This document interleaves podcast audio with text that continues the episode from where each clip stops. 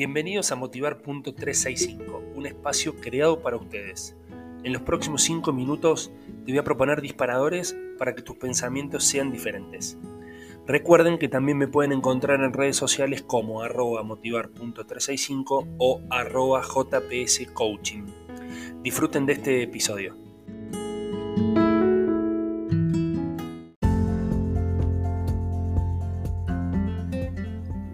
Acá estamos, bienvenidos a Pasen Adelante. Esto es Motivar.365, este espacio de reflexión, de escucha, de motivación, este shock motivacional, como solía decir en los primeros episodios.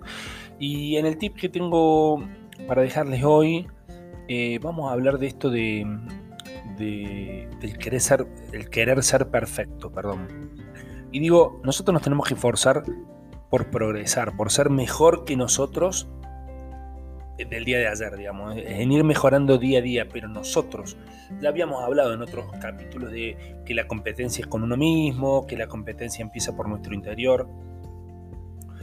Y acá le doy una vueltita rosca más y digo, esfuércense por su progreso, no por la perfección, porque la perfección si bien, bueno, tenemos parámetros, estándares, eh, normas que dicen esto es perfecto, entonces hasta acá llegamos y yo decido que esto es perfecto, eh, no deja de ser subjetivo, porque eh, la perfección es la perfección para cada uno.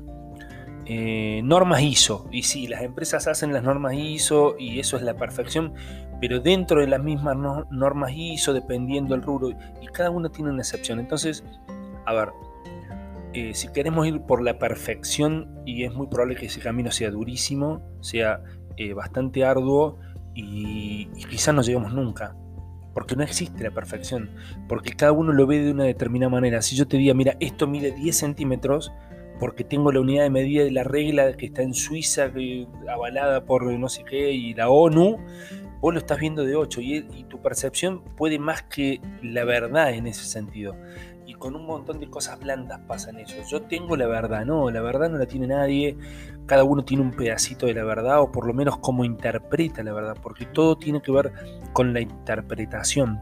Ahora, de algo estoy seguro, yo sí puedo ver mi progreso, sí puedo ver qué hice antes y qué estoy haciendo ahora, puedo ver mi avance o no. Entonces esfuércense por eso, por el progreso de ustedes, ¿sí?